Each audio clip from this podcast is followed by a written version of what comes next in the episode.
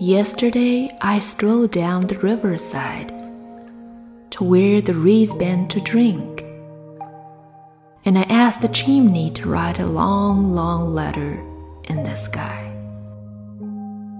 A bit hasty and careless, though, yet my feelings shine bright like the candlelight at your window. If there's something vague that is inevitable, it's because of the wind.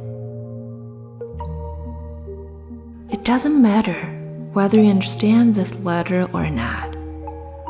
The important thing is, before the days daisies all fall, you must lose no time in getting into a rage or having a laugh.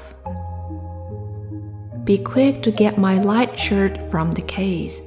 Be quick to comb your shiny hair and preen on your charm. Then use the love of your whole life to kindle a lamp. I am a flame which can be out at any time. It's because of the wind.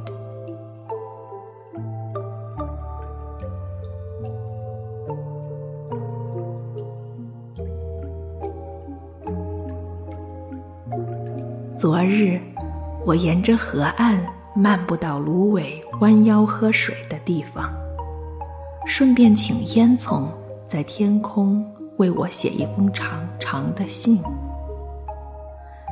潦是潦草了些，而我的心意则明亮，一如你窗前的烛光。稍有暧昧之处，是所难免。因为风的缘故，此信你能否看懂并不重要，重要的是你务必在雏菊尚未全部凋零之前，赶快发怒或者发笑，赶快从箱子里找出我那件薄衫子，赶快对镜。梳你那又黑又柔的妩媚，然后以整生的爱点燃一盏灯。我是火，随时可能熄灭，因为风的缘故。